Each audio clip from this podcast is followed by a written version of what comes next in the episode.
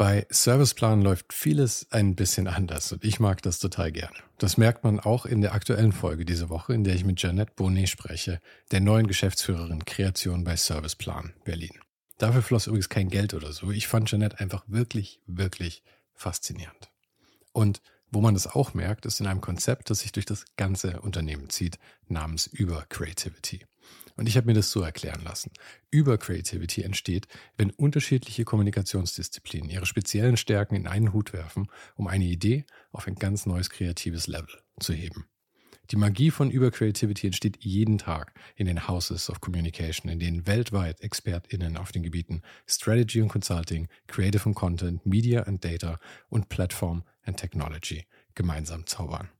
Ich könnte jetzt eine ganze Folge mit dem Thema füllen, aber ich glaube, das erklärt sich selbst am besten, wenn du einfach mal auf den Link in den Show Notes vorbeischaust oder direkt auf ohne den Hype.com slash Partner slash Serviceplan. Da findest du auch echte Cases der Serviceplan Group und du siehst über Creativity and Real Life Beispielen. Also klick dich mal rein, das geht auch sehr gut, während die Folge läuft. Ich glaube, mir ist wichtig, dass ich, ich habe halt Spaß an was machen und wenn dabei was ist, was anderen Leuten gefällt oder mir gefällt und sei es nur eine Sache, ähm, dann bin ich schon glücklich. Weil das ist, glaube ich, auch, wonach ich strebe, ist nicht nach so einem Gesamtwerk oder sowas, sondern es ist genau das. Ich finde auch gut, wie so ein Britney Spears Album zu machen, das nicht so gut ist, aber wenn eine Sache dabei ist, die vielleicht doch gelungen ist und die der, und das findet ein anderer, der genauso drauf ist wie ich und erkennt, dass es cool ist, dann bin ich schon glücklich. Das hier ist Ohne den Hype. Mein Name ist Sven Jürgensmer. Mein Gast heute ist der Designer und Illustrator Max Kersting. Max Kersting, Jahrgang 83, ist mit TKKG, Inlineskating und Zwangsstörungen in Lippstadt aufgewachsen. So sagt er selbst. Ich würde sagen, heute ist er Designer, Illustrator und Künstler. Ich weiß nicht, wie viel bewusste Ironie in Max steckt, aber ich liebe seine Art, die Welt zu sehen. Er sieht jede noch so kleine Seltsamkeit in seiner Umgebung und bei manchen lässt er uns dann daran teilhaben, indem er sie auf eine Art hervorhebt, bei der ich mir nie ganz sicher bin, ob er sich jetzt darüber lustig macht oder es tatsächlich feiert. Um ehrlich zu sein, ich habe Max nicht selbst entdeckt. Sonja Pham vom Grafikmagazin schickte mir einen Link zu seinem Instagram-Account mit der Frage, ob wir gemeinsam mit Max was machen wollen. Und so kam es dann auch. Mit diesem Gespräch mit Max und Sonja kommt diese Woche auch die neueste Ausgabe vom Grafikmagazin raus. Und darin gibt es über Max den passenden Artikel zum Podcast. Oder das hier ist der Podcast zum Artikel. Ich weiß es selber nicht so genau. Am besten bestellst du das Magazin direkt auf grafikmagazin.de. Wir sprachen über Nasenspray-Abhängigkeit, Skate-Videos, wie man sich am besten ausmustern lassen kann, darüber Hobby und Beruf zu vermischen, Hasselkultur in der Kleinstadt und vieles mehr.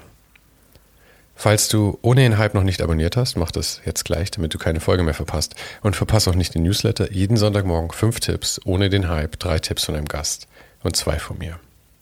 Und als letztes noch von meiner Seite vielen Dank an Sarah. Sarah ist die neueste Supporterin auf Patreon und trägt damit einen wichtigen Teil dazu bei, dass dieser Podcast auch weiterhin existiert.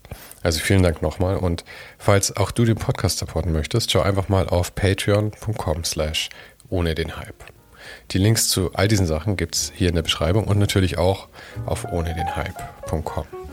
Und jetzt wünsche ich dir viel Spaß mit Max Kersting.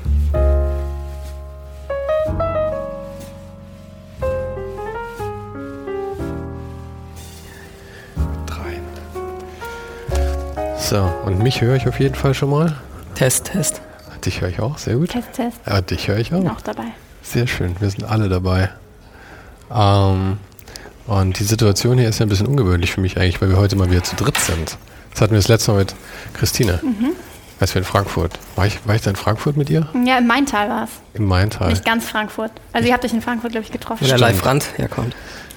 Wo wer? Live Der Rand. Live ja, kommt aus genau. Maintal. Wichtigstes, wichtigste, sagt man da, Prominente. Ja, ich habe, ähm, ich war sehr schockiert von Frankfurt. Ich hatte ein Hotel direkt am, am Ja. Bahnhof, direkt gegenüber von irgendeiner Fixerstube oder sowas. Das war, da war ich nicht dran gewöhnt. Der kleine, der kleine Bub aus München. Für mich war das etwas, etwas viel. Aber so okay. Naja, aber das ist quasi ähm, der zweite Teil in unserer kleinen Grafikmagazin-Serie. Heute haben wir Max Kersting mit dabei, was ich wahrscheinlich schon im Intro erwähnt habe jetzt dann. Es geht schon los. Also wir sind schon mittendrin. Naja. Äh, warte, ich muss noch kurz, ich bin aktuell abhängig noch wieder von Nasenspray. Warum? Einfach, einfach die Sucht entwickeln? wieder Die diese Pollen, Abhängigkeit. oder? Zurzeit Nee, es hat leider ja. nichts mit Allergie und Pollen zu tun, sondern irgendwann angefangen und jetzt. Meine Mutter hatte das auch ganz schlimm. Ich hatte das dann eine Zeit lang und ich habe von meiner Freundin gelernt, man muss sich dann ähm, ein Nasenloch at a time quasi abgewöhnen. Ich weiß. Bist du gerade wieder dabei? Nein. Wie oft hast du es schon gemacht? Ja, ich bin immer on-off, on-off-Beziehung zu Nasenspray. Aber du, das, das ist hier ein Safe Space. Wir können darüber reden. Das ist in Ordnung. Ja, finde ich auch. Ja, ja, ja. Weil du eine eben auch von Fixerstuben erzählt hast in Frankfurt. Das ist ja eigentlich quasi dasselbe, weißt du? Das Kokain des kleinen Mannes, der Nasenspray. Ja, ja. Aber wie ist das High so? Ist gut? Richtig drauf jetzt? Ich habe nur so nicht mehr dieses äh, von Ratiofarm, das ist härter. Ich finde, das macht wirklich auch wach. Das ist nur, um die Nase frei zu kriegen. Ja, das ist natürlich doof. Ja, ich bin ja, ich bin ja ziemlich lusche. Ich habe immer nur das Otriven Kinderspray für, wenn ich es wirklich mal brauche. Aber Ja. genau deswegen, weil ich Angst habe, dass ich, dass ich mich zu sehr Kann ja auch echt gewöhne. passieren. Ja. Aber das kann ja auch damit passieren. Ja, voll. Mit dem Kinder. Wir fanden das so gut, wir haben noch mal drüber geredet, ob wir Ja. Fan-T-Shirts machen. ja. Ich war auch mal dabei. Fan-T-Shirts für was? Nasenspray. Otriven. Nasenspray. Ihr Junkies. Super. Ja, die Fan-T-Shirts könntest du ja dann eigentlich gestalten, Max. Natürlich. Ja. Und äh, magst du mir eigentlich erstmal sagen, was du eigentlich, was würdest du selber sagen, was du machst? Weil ich habe da irgendwie, ich finde es sehr schwer zu überblicken. Ich finde es selber auch schwer zu Ja, überblicken ja. und auch in Worte zu fassen. Und ähm, es ist immer je nachdem, in welcher Situation ich glaube ich bin, ne? bin, äh, bin ich was anderes. Aber ich würde sagen, Designer, Illustrator vielleicht, Autor, Ich würde auch irgendwas. Künstler sagen. Künstler, ja, Künstler. auch möglich. Von mir Feld. aus.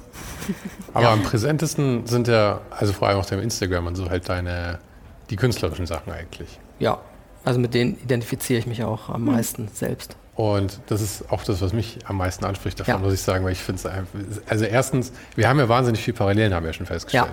Ähm, und du hast mir dein, dein Buch Planet der Anfänger, hast du mir geschickt, nachdem du einen Podcast mit Pangea gehört hattest, Ja. weil wir uns da über Inlineskaten unterhalten hatten. Und wir sind ja auch nur ein Jahr auseinander, das heißt, wir sind wahrscheinlich durch ähnliche Phasen gegangen.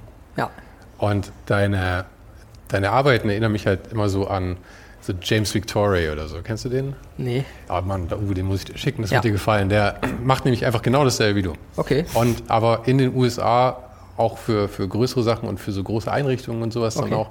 Und hat auch Poster gestaltet in dem Stil, die im, im MoMA hängen und so. Ah. Also wird dir, wird dir auf jeden Fall Die gefallen. ne? Superstar-Version von mir. Okay. Ja, ja, ja. Wobei der auch, auch, auch so ein bisschen vor sich hinkrebst, irgendwie, habe ich jetzt das Gefühl gerade, Okay. obwohl er im MoMA hängt. Das heißt, es ist kein Garant dafür, dass, dass es Da läuft muss man immer aufpassen. Ja. Ja. Ähm, aber wie bist du dazu gekommen? Ich meine, du, beschreib mal selber, was du machst, bevor ich jetzt hier anfange, dilettantisch irgendwie mit den, mit den Bildern und dem darauf Okay. kommentieren. Ich glaube, am besten erklärt man das mit, äh, so einer, ja, mit wo ich herkomme, wie das alles so, weil ich habe das nicht irgendwie entschieden, sondern es ist alles irgendwie so zu mir gekommen. Und ja, ich war Skater, wie du schon gesagt hast. Und dann bin ich früh auch über meinen Opa an eine Videokamera gekommen und habe dann ja, Skate-Videos, sage ich mal, gedreht. Und später eine bessere Kamera gekauft, ähm, eine Canon Bitte Lächeln Version. Die war dann so bunt, aber deswegen war die auch günstig. Bitte lächeln wie die Fernsehshow Genau. von damals. Da Genau. gab es eine extra. Ja, irgend so eine Canon äh, Kamera. Die Hast war du halt die noch? einfach bunt. Bitte, bitte sag die mir, ich dass noch, du ja, die noch habe ich noch. Ah, Ja, mega. ja. Aber die ist ziemlich geschunden, weil die hatte ich halt immer in so einem riesigen Kameracase dann mit dabei. Mit Wochenendticket sind wir dann rumgefahren, haben geskatet, ich habe gefilmt ähm, und habe dann mit zwei Videorekordern und Rekordpause Skatevideos geschnitten. Dann bin ich zum Freund gefahren, haben es vertont. Also da kommt dann Musik ins Spiel und dann äh, habe ich die Cover gestaltet, sozusagen gemalt und dann kopiert und ja, so kleine Auflagen gemacht. Also ich glaube, die ersten Skate-Videos gab es dann halt drei, drei, dreimal. Mhm. Da hat man eine kleine Videopremiere gemacht und so habe ich mich immer weiter weiterentwickelt. Irgendwann eine bessere Kamera, dann irgendwann gab es einen Computer, dann habe ich eine Adobe Premiere Schnittkarte in Lippstadt in den Kleinanzeigen gefunden Und Im Moment brauchte man da noch extra Hardware für. ja, ja, vollkommen. Ich habe ein halbes Jahr gebraucht, damit das überhaupt gelaufen ist. Und äh, beim Schnitt musste man den Ton so ein bisschen nach vorne verziehen, weil er am Ende auch immer, weil der Rechner so langsam war, Das das auch verzogen hat, dann dann. war es so eine Schnittmenge. So. Es hat mal kurz nicht gepasst, dann kurz gepasst und am Ende wieder nicht so gepasst. ja, dann kam irgendwann, äh, äh, habe ich Coral Draw entdeckt und dann habe ich die Cover im Coral Draw gemacht und dann habe ich in der Druckerei äh, Praktikum gemacht und dann durfte ich in Freehand eine Visitenkarte gestalten und dann konnte man auch damals schon, ich weiß gar nicht wie, die Programme irgendwie klauen oder installieren oder ich konnte sie mir ausleihen in der Druckerei heimlich und dann installieren und dann hatte ich Freehand. Ähm, ja, und so habe ich dann, bin ich irgendwie zum Design, würde ich sagen, gekommen. Ich habe auch immer schon gern die Skate-Logos oder wenn ich CDs gebrannt habe, habe ich dann nicht die echten Cover kopiert, sondern so collagenartig eigene Cover gemacht und genau, und so habe ich dann schnell gewusst, dass ich Design studieren will. Ich hatte ein paar ältere Freunde, die haben dann so auch Mappenkurs gemacht. Da bin ich dann schon früh zu Abi-Zeiten immer mit hin. Mappenkurs heißt, da bereitet man Ja, die Mappe genau. vor, dann, Genau. die, man, die man einsendet. Okay. Genau, also das haben die gemacht und ich bin aber auch, weil in Lippstadt war klein und da konnte man auch einfach so mit rein sneaken und Donnerstag hat man dann Bier getrunken, ist in die Stadt gegangen.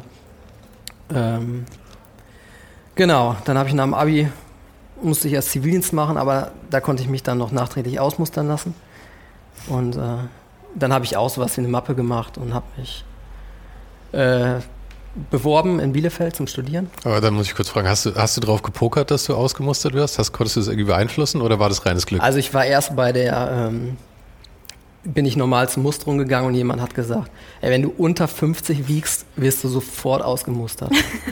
und ich habe wirklich, also ich habe immer schon nicht viel gewogen und ja, ich habe einfach gedacht, okay, ich esse jetzt einfach eine Woche wenig und ich war wirklich bei der Musterung nicht gut drauf. und ja, keine Ahnung, dann, ja, Frau Dr. Fuß hat dann, es gab ja auch so schreckliche Sachen noch. Hast du es unter 50 geschafft dann? Ja, schon. Weil ich meine, du bist so groß wie ich und ich bin echt ein Leichtgewicht und ich bin normalerweise so bei 63 oder so. Und die Leute sind schon immer so, ja, oh mein doch, Gott. Schon. Ich glaube schon so. Ich weiß es nicht mehr. Ist ja auch schon echt lange her. Aha. Und ähm, ja, bin ich durch die Musterung da geschlittert. Einmal Frau Dr. Fuß begegnet. Jeder wird sie kennen, der aus Lippstadt kommt. ja, und dann habe ich gedacht, ja, jetzt werde ich ausgemustert, aber es wird, ich wurde nicht ausgemustert, sondern mir wurde einfach ein Ernährungsplan ausgestellt, den ich bis zum Antritt erfüllen sollte. Super. Ja, und dann war ich, saß ich noch in dieser ähm, Prüfung, die man noch macht. Aber dann merkte ich schon so, nee, ich machte, ich hau jetzt einfach ab. Und dann hat noch jemand mir gesagt, irgendein von der Bundeswehr, der da saß, hat gesagt, ja, dann verbauen Sie sich aber jetzt die Karriere. Die Karriere bei der Bundeswehr oder was? Ja, genau. Ah, ja, die du bestimmt angestrebt hattest Genau. heimlich. Ja, und dann habe ich gedacht, okay, mache ich halt Zivildienst, ne? Also verweigere ich, mache ich Zivildienst, kann vielleicht nicht schaden. Wie viel war das damals? Ich weiß es gar nicht mehr. So elf Monate? Neun Boah, Monate? es war schon lang, ich glaube länger noch als ein Jahr. Nee. Bundeswehr war ein Jahr. Nee, du bist ein Jahr jünger, obwohl ich habe spät, ich habe erst späten, ich glaube, ich habe erst mit 20 Zivildienst gemacht, vielleicht Okay. deswegen. Vielleicht war es bei mir kürzer als bei dir. Kann sein. Es wurde dann, glaube ich, verkürzt und es war, war auch so absurd. Also, ähm, ich war dann T3 gemustert und auch ein oder zwei Jahre später hieß äh, T3 ausgemustert. Und dann habe ich auf jeden Fall einen Monat Zivildienst gemacht in einem, äh, so einer Reha-Klinik, habe Getränkekisten geschleppt, äh, die Alten zur Untersuchung gefahren, aber dann gemerkt, so, oh nee, die Tage ziehen sich, ist nichts für mich und dann äh, habe ich alte Leiden, habe ich nochmal aufgewärmt und ausgenutzt und dann wurde ich ausgemustert. Ja. Fantastisch, obwohl du schon dabei warst. Ja, genau. Gratulation dazu. Ich Ja. glaube, das ist, ähm, ist eine Leistung. Ja, aber jetzt sind wir halt total abgeschweift. Ich weiß gar nicht wo. Ähm, wir waren eigentlich bei, beim, beim Studium, glaube ich, die Mappenvorbereitung. Genau, wie Ah, bist ja, du nach genau. Bielefeld gekommen? Von Lippstadt nach Bielefeld. Ja, man konnte früher die Prüfung ähm, in ganz NRW machen und mit der Prü bestandenen Prüfung sich auch in ganz NRW bewerben. Ich glaube, das geht heute gar nicht mehr. Und ich habe es vorher in Münster versucht, da habe ich die Prüfung nicht geschafft. Und Bielefeld hatte den Ruf, einfacher zu sein. Aber ich hatte auch eine, äh, da gab es auch eine Aufgabe und die habe ich, glaube ich, ganz gut gelöst mit so einem Video und, und dann gab es noch so eine Und dann hatte ich das, ähm, ja, wurde ich angenommen quasi. Und Und dann war es so, okay, äh, wo will ich studieren? Und dann gab es da auch noch, also dann Numerus Clausus und die Note der Eignungsprüfung zusammen hatte ich dann auf, konntest du auf irgendeine Warteliste gehen. Mhm. Und dann wollte ich irgendwie nach Düsseldorf, ich weiß auch nicht warum, weil da war keiner, den ich kannte. Es war so schon damals für mich weit weg von Lippstadt, aber auch nicht zu nah. Also Münster wäre das nächste, Bielefeld, mhm. Paderborn. Ja, dann habe ich mich da äh, auf die Warteliste setzen lassen, aber es war nicht glaubt, es klappt. Also habe ich mich auch in Dortmund äh, auf die Warteliste gesetzt und auch in Bielefeld eingeschrieben. Und dann bin ich innerhalb von einer Woche, weiß ich noch, bin ich, kam in Bielefeld das Go, dann bin ich nach Bielefeld gefahren, habe mich eingeschrieben. Kaum war ich zu Hause, kam das Go aus Dortmund. Hm. dann habe ich mich äh, in Bielefeld wieder abgemeldet, habe mich in Dortmund eingeschrieben und dann war ich ähm, äh, wieder nach zu Hause in Lippstadt und dann kam die Zusage von Düsseldorf. Und dann war ich in Düsseldorf und dann äh, habe ich mich da eingeschrieben. Ich glaube, es war auch, da war ich zum zweiten Mal in meinem Leben in Düsseldorf. Mhm. Aber Düsseldorf ist ja auch so die größte von den Städten, oder? Ja, kann man schon sagen, schon, ja. Oder? Ja. Und war also für mich komplett irgendwie neu, ne? Ja. Ja, und da habe ich dann äh, Grafikdesign studiert. Und was war so dein Ziel? Wolltest du wirklich so, also wirklich Grafikdesigner werden an irgendeiner Agentur oder so? Oder hattest du oder Ehrlich einfach gesagt, mal gemacht? Ziellos. Mhm. Okay. Erstmal studiert, so drauf eingelassen. Mhm. Also ich hatte wirklich keinen Plan und habe auch alles planlos die Kurse belegt von Texter, Foto, ach, alles. Aber immer so alles, was dir, was dich angesprochen hat, was dir Spaß gemacht hat. Oder ja. nach, ich meine, irgendein, irgendein Auswahlverfahren hat man ja, wofür man sich einschreibt. Ja, man hat schon mal geguckt, dass man was Gutes findet oder hat so kombiniert, dass man, das interessiert mich, da kriege ich den Schein vielleicht easy, dann mache ich das. Es gab ja auch manche Kurse. Da war so der Ruf, zum Beispiel Funkspot. Hm. Das war so ein easy Kurs. Da war halt ein sehr, also es war schon im Hauptstudium, da konntest du, konntest, wie hieß das? Konzeption und Entwurf, Konzeption und Entwurf. Das waren so schon dicke Hauptstudiumsscheine. Da musstest du in manchen Kursen, konntest du eigentlich nur den Kurs machen. Damit war das belegt und manche Kurse für den gleichen Schein waren so, ja, einmal Mittwochabends eine Stunde. Hm. Also sitzen, sehr, sehr opportunistisch dieses Studium eigentlich angegangen. Ja, ein bisschen, vielleicht. Aber ich, ich habe ja, hab ja nicht studiert, deswegen ja. weiß ich auch nicht, wie, wie das so läuft. Aber es klingt für mich eigentlich nach einer, ziemlich, nach einer ziemlich coolen Schule, wo du so eine breite Auswahl hast an Dingen, die du machen kannst, von, von ja. Funkspots bis Design. Ist ja schon. Ja, es gab viel, ja. Aha. Und ich glaube, das ist auch das, das Wichtigste. Also es hat mir sehr gut gefallen. Am Ende raus das Studium. Erst habe ich ein bisschen gehadert, aber später habe ich gute Leute kennengelernt, gute Professoren und damit steht und fällt, glaube ich, auch alles. Mhm. Also wenn man und die Leute, die ich da kennengelernt habe, denen bin ich immer noch heute befreundet und ich glaube, wenn man so eine diffuse Vorstellung hat von so einem kreativen Leben, dann ist das auch ein totaler Selbstfindungstrip, dann ja. in so ein Studium reinzugehen. Weil man ja permanent so sein Innerstes nach außen kehrt in ja. diesen ganzen Ideen und Konzeptionskursen. Ich finde das schon immer super interessant, dass da fast alle irgendwie so eine Entwicklung auch hinlegen, die sehr ja. persönlich ist, irgendwie auf eine Weise. Und ich habe nebenbei, muss man immer sagen, ich war noch oder bin zwar immer noch so heimatverbunden gewesen, habe da ziemlich viel äh, auch gemacht von. Ich habe Partys veranstaltet, dann Flyer gemacht. Äh, ja, auch dann dafür die ersten Webseiten. Also ich war immer schon so, habe immer auch schon Dinge neben dem Studium gemacht. Und aber du hast immer einfach alles irgendwie gemacht. Du hast gern rumprobiert, habe ich den Eindruck. Ja, nicht gern rumprobiert, aber schon, also ich hatte schon so einen Drive, ich wollte halt coole Partys machen und dann mhm. Äh, hat das einfach viele Elemente, die mit Design und Kunst und so zu tun haben, verbunden, von den Flyern bis dann die ähm, Beamer-Sachen im Hintergrund oder mhm. die Gestaltung der Räume, mhm. die Nachbereitung, mhm.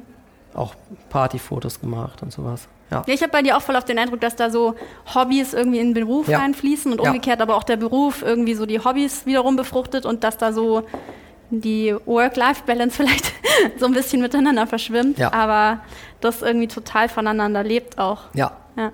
Ich finde diese Unterteilung auch immer furchtbar. Es ist auch ein Quatsch Beruf eigentlich. Und Hobby. ich meine, gut, wenn du jetzt eh irgendwie Steuerberater bist, dann ist es hm. vielleicht nicht unbedingt dein Hobby, ja. Aber für mich war es immer so, also ich meine, ich habe auch nie viel Druck gehabt, muss ich sagen. Ja, ich habe immer, ich habe immer sehr billig gelebt und ich habe keine großen Erwartungen und ich spare nicht groß für die Zukunft oder sowas. Deswegen habe ich im, im, Hier und Jetzt leicht reden. Später schauen wir da mal, wie es wird. Aber Ähm, deswegen habe ich immer, ich weiß nicht, ich habe immer gemacht, wo ich Bock drauf hatte. Und mhm. auch so Projekte, auch wenn es irgendwie mal Scheißprojekte waren vielleicht, dann habe ich es ja für die Kohle gemacht. Aber ich hatte ja. nie das Gefühl, dass es so ein Job wirklich ist. Ein Job war für mich immer sowas, wo ich halt auch eine langfristige Verpflichtung irgendwie rein habe. Mhm. Und das habe ich nie gemacht. Mhm. Ich habe immer gesagt, okay, ich bin jetzt halt mal die Hure für den Job und weil die Kohle reinkommt, habe mich halt verkauft. Ja. Aber ich wusste, in einem Monat bin ich da wieder raus. Mhm. Ja, ich glaube auch, das Beste, was man als kreative Person machen kann, ist irgendwie auch der Neugier hinterhergehen mhm. und dann schauen, wo sie einen hintreibt. Bei dir sind es dann vielleicht Basketballkörbe und alte Fotos und bei jemand anderem ist es wieder was ganz anderes. Ähm, und ja. da hat man dann auch, glaube ich, immer einen ganz guten Impuls oder eine Intuition, wo die spannendsten Projekte für einen lauern. Und dann sind mal welche besser bezahlt und mal welche schlechter bezahlt. Aber diese Idee, dass man ähm, Interessen einfach hinterhergehen kann, in, auf so eine kreative, spielerische Weise, ja. die finde ich super interessant am, am Kommunikationsdesign oder auch okay. Grafik und Illustration, wie du es jetzt machst. Ja. Ich bin auch nicht der Erste, der das feststellt, aber ich glaube, es ist halt auch einfach die Sachen, die dir am meisten Spaß machen, ziehst du halt auch am besten durch. Ja. Hm. Und umso mehr du das machst, umso mehr ziehst du damit dann halt potenziell auch Aufträge an. Hm. Ich meine, natürlich kann es schon sein, dass du leider das, was dir Spaß macht, so esoterisch ist, dass es niemanden gibt, der dir für Geld geben will. Ich glaube, dann ist man eben Künstler. Ja. Hm. Aber ansonsten findet sich das schon immer. Irgendwie muss es halt durchziehen auch. Das ist halt schon immer ein bisschen schwierig, dieses, die Sorge, dass dass halt vielleicht nichts dabei rumkommt und mhm. so, aber dann muss man halt irgendwie vielleicht auf der Seite irgendwie noch was anderes machen und irgendwie ein bisschen Kohle verdienen, aber das irgendwie trotzdem durchziehen. Ich glaube, die Leute geben viel zu schnell Sachen auf. Also ich ja. gebe gerne Sachen auf, wenn ich sehe, sie funktionieren wirklich ja. nicht. Aber ich gebe nicht Sachen auf, nur weil niemand anders sie gut findet. Ja. Mhm. Ich glaube auch, wenn man aus einer Kleinstadt ist, ich bin ja auch aus einer Kleinstadt ja. und du aus Lippstadt, dann ist man auch so ein bisschen so eine Hasselkultur gewöhnt, dass ja. man einfach Jobs macht, um ein bisschen Taschengeld zu haben. Ähm, ob das jetzt die Gastronomie ist oder Nebenjob in der Druckerei. Ja. Vielleicht ist man auf der einen Seite vielleicht entweder gewöhnt, man macht halt Sachen irgendwie so mit, ja. um sich einen Traum zu erfüllen, woanders hinzugehen ja. oder ein Wochenende in einer großen Stadt zu erleben, wie auch immer die, die Träume sind als, als junger Mensch in der Kleinstadt. Ähm, aber man ist es vielleicht dann auch mehr gewöhnt. So. Aber ich muss sagen, wir haben hier auch immer gehasselt in der Stadt. Ich weiß noch, wofür okay. wir gehasselt haben, vor allem mit meinen Skatefreunden zusammen, haben wir Zeitungen ausgetragen, um ähm, uns gemeinsam eine Nebelmaschine für die Partys kaufen zu können. Ja. War ein Riesending. Wir waren, wir waren sehr stolz, als wir die Nebelmaschine hatten am Ende. naja, wir kommen völlig. Nein, das ist gut. Ich habe jetzt in der Zeit, wo ihr, habe ich drüber nachgedacht. Weil die Hasselkultur hatte ich zum Beispiel, denke ich nicht, dass ich die erfahren habe. Ich hatte eher Probleme mit mir selbst, das war der Hassel. Mit, ich hatte Probleme mit Ängsten und Panik und sowas. Und deswegen habe ich, glaube ich, immer geguckt, dass es mir gut geht. Und das war so der Hassel. Und die anderen Sachen habe ich einfach so gemacht. Ne? Also ich habe deswegen einfach so, ich habe studiert in dem Sinne, dass ich einfach studiert habe, das war wichtig. Und nicht, dass ich, ich hatte noch nicht ein Ziel vor Augen oder Geld verdienen oder deswegen, das war, glaube ich, der Hassel. Und dann hat, haben sich die Sachen so, und ich habe mich immer wohlgefühlt, wenn ich äh, die Sachen gemacht habe, die mir Spaß machen. Und deswegen mhm. habe ich auch, glaube ich, das immer so ein bisschen gesucht und auch viel gewechselt und immer geguckt, dass es mir gut geht und mhm. dass ich mich wohlfühle. Und jetzt sind wir schon wieder abgedriftet. Also ich habe nee, jetzt gerade mal laut gedacht. Das ist, das ist Kernthema. Ich habe da noch nicht drüber nachgedacht, so richtig. Ja. Ich habe äh, gerade dran gedacht, dass ich dich schon mal vor ein paar Jahren interviewt habe für meinen ja, Interviewblog und da hattest du auch davon erzählt, dass es einen Professor oder einen Mentor gab ja. an deiner Schule, ja. der dich auch total, ich sag mal, damit konfrontiert hat vielleicht auch mit diesen Ängsten. Kann sein, ja. Oder dich zumindest irgendwie motiviert hat, dich damit auseinanderzusetzen und ja. das auch so ein bisschen deinen kreativen Prozess befeuert hat. Ja. Das finde ich auch einen total interessanten Aspekt, wie auch vorhin schon gesagt, dass so ein Studium ganz oft eben so eine Selbstfindungsgeschichte ist, ja. wo man sich auch viel eben mit diesen inneren Dingen auseinandersetzt. Die Obwohl ich es, halt glaube ich, nicht gemacht habe, muss ich sagen, Studium. Nicht? Nee, ich bin einfach so, also ich habe einfach studiert und ich hatte Glück, dass, oder ich, dass manche Sachen mir leicht fallen, dass ich die ja. kann und dass ich beides parallel so hingekriegt habe. Also und ich glaube, das kam erst später dann, als ich mhm. dann das Studium hinter mir hatte, in Berlin war, ähm, dass ich mir überhaupt Gedanken darüber gemacht habe, über den Weg.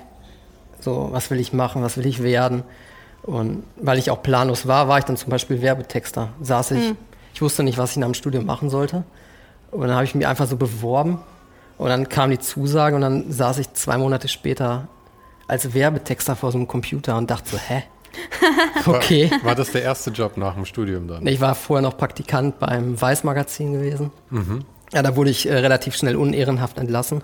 Ja, echt? Aber Was muss man beim Weiß-Magazin machen, um unehrenhaft entlassen zu werden? Vor allem hätte ich gedacht, dass du da eigentlich nicht hingehen einfach. Aber nein, ich musste meinen eigenen Laptop mitbringen und ähm, in den ich wollte kündigen.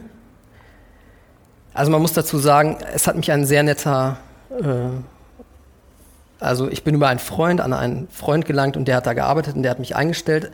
Und an meinem ersten Praktikumstag hatte der leider seinen letzten Tag. Mhm. Also saß ich da so ein bisschen alleine, allein gelassen. Ja, und hab mich da nicht so. Die anderen wussten, glaube ich, nichts mit mir anzufangen da mhm. auch.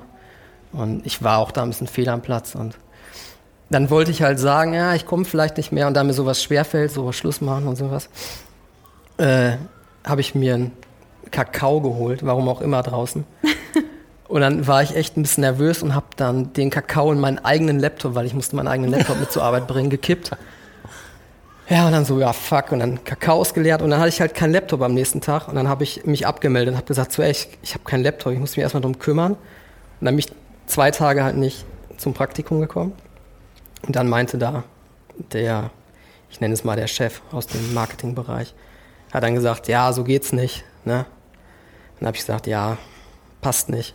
Und dann habe ich noch eine weiß Fotobuchausstellung aufgehängt und dann bin ich am Montag nicht mehr hingegangen. Also Freitag habe ich noch die weiß Fotobook-Ausstellung aufgebaut. Mhm.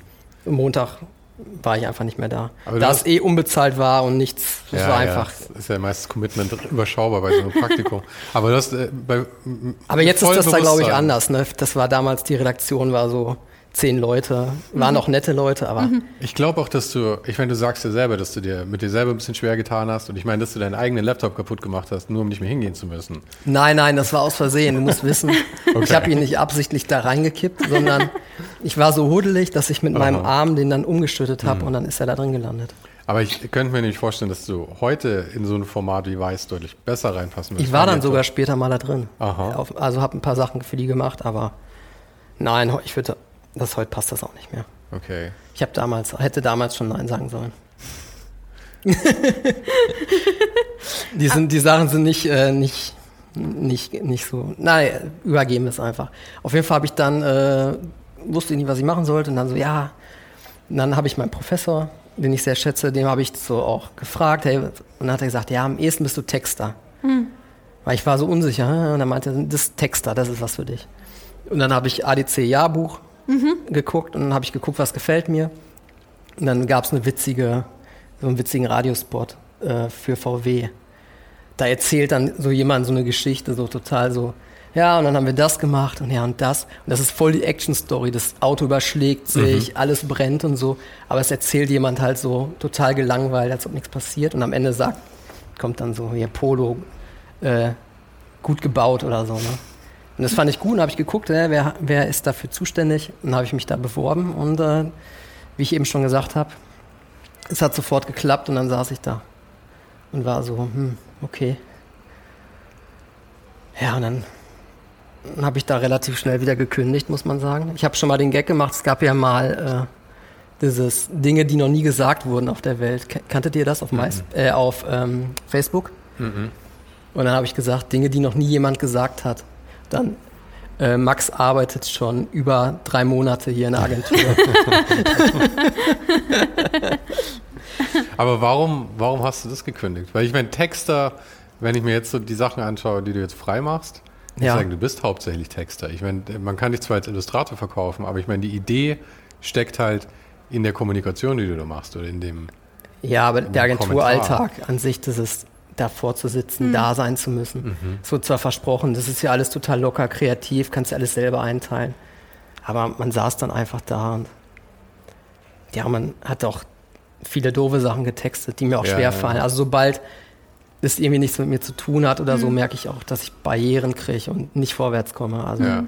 und ich glaube, die Schönheit deiner Texte besteht ja auch so ein bisschen in dieser absoluten Unberechenbarkeit ja. wo du als Leser gar nicht willst, weißt im ersten Moment, wo geht's denn jetzt hin? Ja. Und dann überrascht es dich super. Ja.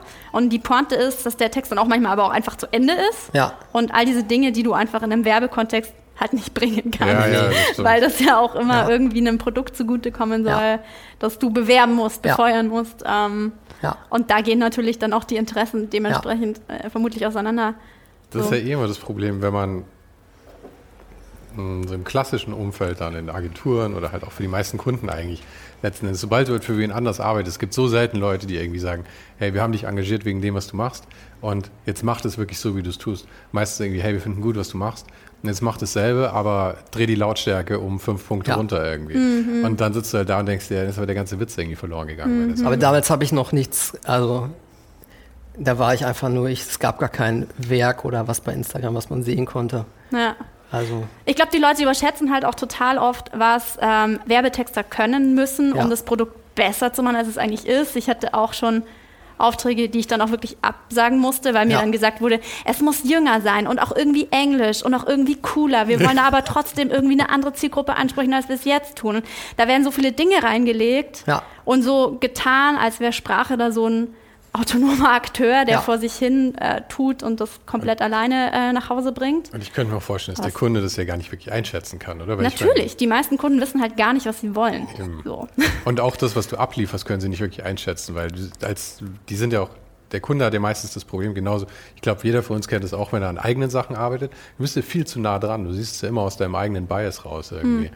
Und ich meine, wenn du, wenn du für VW irgendwie was textest, dann musst du das ja wirklich so machen, dass es halt also Hinz und Kunz anspricht ja. letzten Endes. Hm. Naja, also das ging dann auch so ein bisschen on-off äh, weiter. Das ist wie die Nasenspray-Sucht. Also ich habe immer gekündigt, dann stand ich da und dachte so, hey, ich muss ja irgendwas machen. Habe ich mich wieder beworben, saß ich wieder woanders. Das können wir jetzt einfach vorspulen, bis sie irgendwann gesagt haben, nein. Aber gib mir, gib mir eine Hausnummer. Wie viele Stellen waren das Vier? inzwischen? Ah, das ist ja im Rahmen. Ich dachte, du sagst jetzt irgendwie 15 oder Ach so. so nein, nein. so krass bin ich auch nicht also, da gewesen. Nee, aber und dann äh, habe ich äh, einfach angefangen, weil ich brauchte ja damals auch noch nicht viel, habe ich für kleine Lippstädter Kunden so wie die Design- und Werbeagentur übernommen, also für alles. Mhm. Weil die können sich keine Agentur leisten, brauchen aber, haben eigentlich aber auch Bedarf und da ich alles so ein bisschen konnte, war ich da eigentlich genau für richtig und mhm. genau, aber da ein das nicht, also mich jetzt nicht komplett ausgefüllt hat, habe ich auch immer eigene Sachen gemacht. Mhm. Und so hat sich auch diese Mischkalkulation bis heute äh, weitergeführt. Beides hat sich weiterentwickelt. Ich habe mal kurz, als es ähm, mit diesen beschrifteten Fotos sehr gut lief und das Buch rauskam, habe ich gedacht, okay, jetzt konzentriere ich mich nur darauf und mache das. Äh, aber ja, es funktioniert, hat nicht funktioniert. Mhm. Also ich brauche diese Unabhängigkeit, das machen zu können, was ich will. Und ich bin auch manchmal drei Monate habe ich gar keine Lust, künstlerisch tätig zu sein mhm. oder irgendwas zu machen. Mhm. Wenn man dann was zum Geld verdienen hat, was davon losgelöst ist, ist das auch schon nett. Mhm. Und so bleibt man ein bisschen unabhängig auf beiden Seiten. Das ist auch nicht so schlecht. Also man hatte immer irgendwie was zu tun, was sich auch ergänzt. Also mhm. zum Beispiel könnte ich nie so ein Einsiedler-Künstler oder Autorenleben führen, wo man so jeden Tag alleine sitzt und schreibt und sich mit sich selbst auseinandersetzt. So, weil ich brauche auch irgendwas mit Kunden. Ich muss auch was besprechen können mhm. und denen helfen können. Ich muss das Gefühl haben, ja, da konnte ich was beitragen, das ist gut geworden. Und ja, so hat sich diese Mischkalkulation ergeben. Mhm. Aber ja. ich habe schon immer so, ich romantisiere das sehr. Ich würde, äh, mein, mein, romantischer Traum ist immer, dass ich wirklich nur eine Sache mache. Ja klar, da denke ich nur drüber nach. Ja, ja. Ich liege so im Bett und denke so, boah, wenn ich nur eine Sache richtig machen würde, wäre ich richtig erfolgreich. nur die eine Sache. Und dann ja, es wird nur nie so werden. Und mir geht es auch gar nicht um den Erfolg bei dieser romantischen Vorstellung, sondern eher darum, wie einfach die Welt im Kopf wird dann. Weil ich finde, mein, für ja, mich genau. ist mein größtes Problem das ist, dass ich. ich. eine Million Sachen im Kopf ja. habe die ganze Zeit. Zwischen E-Mails schreiben und irgendwo Geld und dann äh, das nächste Interview und dann ja. die nächsten acht Gäste aufreihen und dann irgendwie die Newsletter machen und dann hat man noch eine Beziehung und da ist gerade irgendwas und all das ist Und es kommt noch hinzu, dass wir beide oder Sonja auch, dass wir halt auch alles super gut können. Also wir, wir können halt alles super gut, genau. Und deswegen ist es ja auch schwer, sich zu entscheiden. Da. Ja. Das, ja, das ist natürlich das Problem, wenn man der Beste in so ziemlich allem ist. Ja, ich finde, ich finde schon, ähm, bei mir war es zum Beispiel ganz lang zwischen der Gastro und der, ich sage jetzt mal ganz breit, Kreativszene. Und wenn die Interessen einfach so breit gestreut sind ja. und man auch permanent da so neugierig ist, ja, fühlt man sich auch stimmt. voll oft reizüberfordert oder so ein bisschen ja. überflutet von Infos und Dingen, die man eigentlich erleben will und, und Läden, die man gehen will und Sachen, die man essen will. Und, ähm, da irgendwie so eine Reihenfolge reinzukriegen und sich auch als kreative Person immer wieder zu sagen, ich mache jetzt nur eins nach dem anderen und eine Idee nach der anderen. Ja. Da tut es dann auch manchmal gut, dass man eben nicht irgendwie sagt, ich mache nur noch eins bis zum Rest meines Arbeitslebens, ja. sondern ich hake eins nach dem anderen ab. Und wenn ein ja. Projekt fertig ist, dann gebe ich es auch ab und dann ist es auch gut. So. Und das ist ja dann auch die Schönheit, wenn man mit Kunden zusammen ein Projekt erarbeitet, dass das dann auch in den allermeisten Fällen irgendwann vorbei ist und dann hat man was erledigt und wieder so einsortiert und geht zum nächsten. Und ja. der Albtraum ist, wenn sie dann zweieinhalb Jahre später anrufen mit dem Zeug, das du überhaupt nicht mehr anschauen willst und sagst, wir brauchen eine kleine Änderung daran. Ja, ja genau. Ja. Aber ich verstehe, was du meinst mit diesem, man hat immer das Gefühl, dass alles Kapazität im Kopf braucht. Mhm. Man denkt, wenn man nur eine Sache macht, äh, kann man diese Kapazität besser kanalisieren. Und ich versuche das auch ständig, aber es funktioniert nicht. Das eigene Sein zwischen Neugierde, hm. vielleicht auch Ja-Sagertum manchmal. Und man fühlt sich halt auch manchmal, wenn jemand fragt, so geschmeichelt und sagt dann so ja und man macht es dann auch gerne. Hm. Und dann sitzt man wieder da und ist wie du so denkst so, boah fuck, eigentlich wollte ich mich doch konzentrieren und nur eine Sache machen und, und der der Champion werden. Aber wie würdest du sagen, strukturierst du dich? Also wie würde so ein, ich sag mal, typischer Tag im Leben von Max Kersting aussehen? Hm. Also, Neben dem äh, obligatorischen Bananenbrot. Ähm, erstmal, mittlerweile muss ich erstmal einen Kaffee trinken, mhm. aber einen halb koffinierten, also einen entkoffinierten mit einem koffinierten gemixt, mhm. damit es nicht zu hart wird am Morgen. Zwei Tropfen Otriben rein. Nein, nein. Und ähm, dann lese ich erstmal auf, der, auf dem iPad den, Der Patriot, mhm. die Lokalzeitung aus Lippstadt. Und ist ein fieser Name. Der Patriot, aber seit 1700 irgendwas ja, oder so. Okay. Sind das hauptsächlich lokale Nachrichten oder ist das, ist Ich gucke eigentlich nur die lokalen Nachrichten. Die mhm. anderen sind halt so. Äh, das, ich gucke gerne das. Ich habe auch schon gesehen, dass du mir was mitgebracht hast und sehe da auch schon was über Europaschützenfest in Lippstadt 1987. Genau, also jetzt aktuell ist Schützenfestsaison in Lippstadt und dann gucke ich immer, wer hat einen Vogel abgeschossen, wer ist wo König, in welchem Stadtteil. Und nebenbei suche ich auch noch nach lustigen Bildern mit Bildunterschriften. Das ist so ein bisschen aus dem Hobby geworden. Mhm. Ähm, weil ich auch gerne Bilder schaue oder so ein bisschen sammle. Das kommt auch mit diesen Basketballkörben oder auch alte Fotos. Also ich, ich merke immer mehr, was ich gerne mache und das ist Dinge anschauen und vielleicht auch da da Dinge finden, wo sie niemand findet. Also, oder auch höre ich manchmal auch gerne Musik, einfach ein Album an, in, das vielleicht schlecht ist oder wo man denkt, so, hm, da ist nichts zu finden, vielleicht irgendein unbedeutendes Britney Spears Album. Aber wenn man dann da ein Lied findet, das gut ist, dann äh, ist das ein Glücksmoment. Und sowas mhm. suche ich, glaube ich, auch. Auch bei alten Fotos und eben in dieser Lokalzeitung. Ja, ich würde dich auch als Sammler bezeichnen. Genau, oder ich gucke mir auch wirklich gerne Sachen an oder sehe dann irgendwo, suche irgendwo das Absurde, wo es vielleicht keiner findet. Ich glaube, diese Tageszeitung lesen ja tausend am Tag, aber niemand sieht, dass vielleicht dieses Bild und die Bildunterschrift irgendwie schräg Leute, ist. Die Leute sind wahrscheinlich in, in, der Regel ein ganz anderes Publikum, als du es bist. Weil ich meine, du ja, liest es, glaube ich, aus einer anderen Motivation heraus. Ich glaube, die meisten Leute, also die so ein Lokalblatt ne? lesen, sind halt die Schrebergarten-Typen vielleicht eher. Das klingt jetzt sehr abwertend. Ich hätte nee, gerne Schrebergarten, aber ich glaube, ich glaube, du weißt, was ich meine. Es ja. ist vielleicht eher so dieses, ja, dieses Kleinbürgertum klingt auch Aber ich will mich auch schon informieren. Also es ist eine, eine perfekte Mischung. Also mhm. ich kombiniere meinen Alltag mit einem Hobby. Mhm. Das ist wie, ich gehe auch gern spazieren. Mhm. Und äh, sammle dabei ja privat installierte Basketballkörper. Und wenn ich einen sehe, mache ich ein Foto und habe kurz ein Glücksgefühl, obwohl ich ja also nur rumgelaufen bin. Und so hat alles noch einen kleinen Sinn. Also mhm. man geht nicht einfach nur spazieren, sondern wenn man was findet. Genau. Und so lese, lese ich nicht nur Der Patriot, äh, wo auch sehr gute Texte drin sind, muss man sagen. Wirklich sehr gut. Und ja, guter Lokaljournalismus. Die Wetterau-Zeitung so bei meiner Freundin, bei den Eltern, hat das nicht. Die ist zu gut. Hm. Die ist, die ist zu gut. gut. Ja, oder der, der, Anspruch ist da schon gehoben, da passiert sowas nicht. Wenn ich dann da bin, hoffe ich auch immer auf irgendwas und da ist nie was. und der Patriot kriegt's hin. Also deswegen einmal Respekt an der Patriot, bleibt so wie ihr seid. Aber letzten Endes Respekt für seinen Dilettantismus, den du schätzt. Ja, ja, genau. Ja. Das schätze ich sehr, ja. Also auch, ja, genau. Das Unperfekte aber du bist halt auch wirklich der Kurator des Dilettantismus eigentlich oder der, ja. der Absurditäten. Und das, deswegen verfolge ich deinen Feed halt auch so gerne, weil das, du machst es auch in einem, in einem Maß, das okay ist. Weil das Problem ist, Ja. wenn du es zu viel machst, Ja. verliert es auch völlig den Reiz. Genau. Aber du, weil wenn du jetzt ähm, einen Post machen würdest über das eine Britney Spears Lied, das Ja. du findest auf einem Album von 1996, ja, Ja. dann würde ich das wahrscheinlich hören und ich würde es wahrscheinlich, ich finde es wahrscheinlich super, weil ich es auf einmal ja auch durch dein Auge sehe oder durch dein. Ohr höre in, in dem Fall. Ja. Aber das funktioniert halt nur, solange du ein gewisses Maß hältst und nicht. Ja, oder in einer bestimmten Welt äh, mich bewege. Ja, also wenn ich jetzt anfange, halt. überall absurde Sachen zu finden, dann wird es halt beliebig und so. Es ist wirklich diese Welt, wo ich herkomme, die mich auch interessiert und deswegen ist es gut.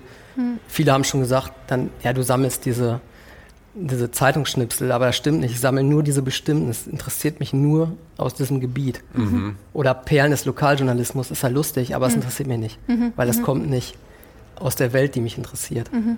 Ja. Aber das ist ja auch das Sammlertum, dass man sehr speziell ist. Genau, Es gibt keine genau. Sammler, die alles sammeln. Genau. Du bist einfach nur ein Messi. Das geht nicht. ja. Man muss immer schon ein bisschen so, ein bisschen schräg.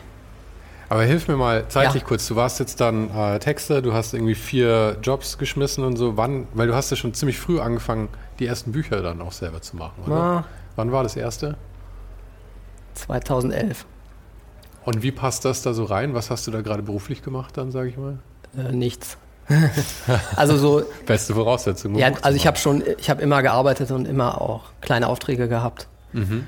Und ähm, ja, das, mit dem Buch war 2011 und auch eher so ein Zufall. Also ich Mhm. glaube, das ist auch lustig, dass viele Dinge erst später so zusammengekommen sind, wie dieses Texten und auch das Flyer machen war auch schon mit so Sprechblasen manchmal. Und dann habe ich diese alten Fotos mal irgendwann gekauft aus Zufall und dann saß ich zu Hause und habe die abfotografiert und dann so digital beschriftet und damals habe ich die bei Facebook hochgeladen und dann hat mein besagter Professor, Grüße an Stefan Scheer, er hat mir dann geschrieben, so hey, das ist cool, verramsch das nicht so, nimm das so bei Facebook raus und mach Originale davon. Und ähm, dann habe ich gedacht, ja, stimmt. Und dann habe ich so Acrylmarker mir besorgt, Originale gemacht ähm, und 20 zusammengestellt, ein PDF gemacht und dann habe ich Galerien angeschrieben, weil ich wollte einfach eine kleine Ausstellung machen. Das war so mein Traum, die Vorstellung. Und, aber es war ziemlich schwierig, eine Galerie zu finden, gerade in Berlin, weil es war halt was mit Humor, mit alten Fotos. Es war halt nicht, Sonja muss mir jetzt helfen, wie man das vielleicht nennt, was es nicht ist, aber was gerne gesehen ist. Es war halt nicht, ja, war nicht cool in deren Augen. Ne? Ähm, dann hatte ich Glück, jetzt können wir auch zu München eine Brücke schlagen, dass äh, ein Freund aus dem Studium hat bei Mirko Borsche gearbeitet und dem hatte ich auch das PDF geschickt. Und ähm, dann hat mich irgendwann der Mirko Borsche angerufen und meinte so, hey, ich habe das hier gesehen vom Jens, können wir das ins äh, Zeitmagazin bringen? Dann habe ich gesagt so, ja klar. Also ja cool, dann meldet sich morgen jemand bei dir, klick. Ne? Dann habe ich bei meiner Mitbewohnerin geklopft damals, Ronja, und dann so, ey Ronja, es kommt ins Zeitmagazin. Ich so, und dann habe ich erst realisiert, so, hä, ein Bild, mehrere Bilder. Was genau? Ich weiß es gar nicht. Das ist, auch, das ist auch die herrliche Kommunikation mit Mirko immer. Mirko ist ähm, sehr kurz. Ja, das es, es wird dann schon irgendwie gemanagt. Ja, genau. Ja, und ich, ich glaube, also und dann kam, äh, hatte ich glaube ich sechs oder acht Seiten sogar mit den Bildern. Und das war wie so ein Ritterschlag und das war kurz vor Weihnachten. Und Weihnachten trifft sich immer zum Frühshoppen die ganze Stadt auf der Poststraße. Da sind so Cafés, Kneipen. Und da kamen dann auch die Väter von meinen Freunden und so, haben mir auf die Schulter geklopft und so, ah, Max, hab ich schon mal gewusst, ne?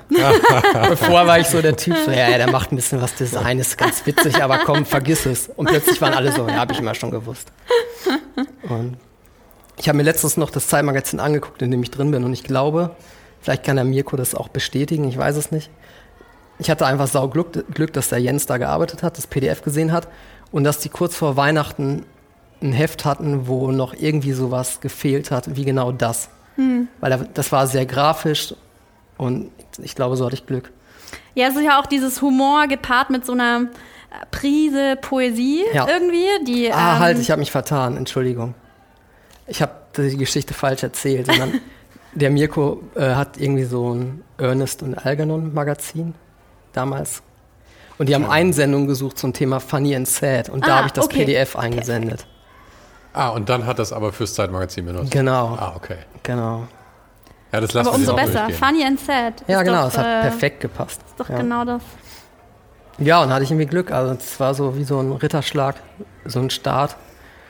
Und dann kam ein Verlag und hat gefragt, hast du noch mehr davon? Und habe ich gesagt, nö, ich habe nur die 20, aber ich kann mehr machen. Mhm. Und dann haben die gesagt, cool. Und dann gab es das erste kleine Buch. Ach, das war gar nicht selbst, also nicht, Nee, nee. nicht selbst verlegt, sondern Die, der Verlag. Aufbauverlag hat einen ähm, Unterverlag gegründet, zu der Zeit äh, Metrolit Verlag. Und da war ich tatsächlich auch der Erste, der Mhm. äh, gesigned wurde. Gibt's den Ja. noch? Äh, leider nicht. Ne? Ach, schade. Ja, da haben die Investoren, soweit ich weiß, frühzeitig das Geld rausgezogen. Dabei war der echt gut. Ja. Waren gute Bücher sind Ja. da erschienen. Schade.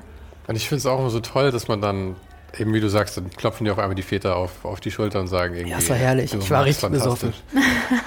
Weil wir aber, alle einen ausgeben wollten. aber so im Nachhinein dann immer so das, dieses, diese Naivität dabei, ja, dass, dass dann einmal im Zeitmagazin müssen sie denken, oh, jetzt, jetzt hat er es geschafft, jetzt ist er der Superstar. Und das, ich meine, das ist dann erst der Anfang Ja, ja. der Arbeit letzten Endes. Das Ja. ist ja nicht irgendwie jetzt, okay, ich war jetzt im Zeitmagazin und äh, jetzt setze ich mich zur Ruhe. Also wofür es, glaube ich, wichtig ist, ist, ähm, viele Menschen können, ich anmaß mir das jetzt mal an zu sagen, die wissen, die wissen nicht selbst manchmal genau, wie sie etwas finden sollen.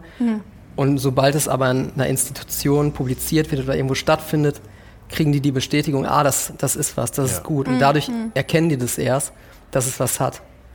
Wer das nicht im Zeitmagazin, wissen die das nicht zu bewerten und dann finden, finden die auch keinen Zugang dazu. Aber das ist doch völlig okay, weil du brauchst halt Kuratoren einfach. Es gibt zu viel Zeug. Aber ja. du, die hätten ja das, man kann es, ich, man kann ja auch Dinge sehen und den Wert schon vorher darin sehen. Es muss nicht vorher durch so eine Art Ritterschlag. Aber es ist schwierig, weil ich glaube, als Mensch bist du schon sehr gepolt darauf, auf die Meinung von anderen. Ja, klar. Weil letzten Ja. Endes willst du halt immer nicht aus deinem Stamm vertrieben werden und vom Löwen gefressen werden. Das Ah, das daher kommt das. Ich, so erkläre ich es mir immer. Okay.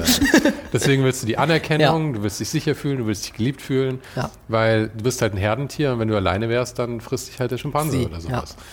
Und ähm, deswegen, wenn, Schimpansen verspeist.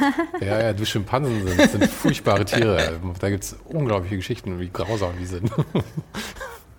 ähm, Schicke ich dir da zusammen mit einem Link zu James Victorias Arbeit. die schlimmsten Geschichten über Schimpansen. Ähm, was wollte ich jetzt eigentlich sagen? ähm, Was ist der Punkt? ich glaube, wir waren da dabei, wie Leute Dinge bewerten ah, und sehen. ja, ja, genau.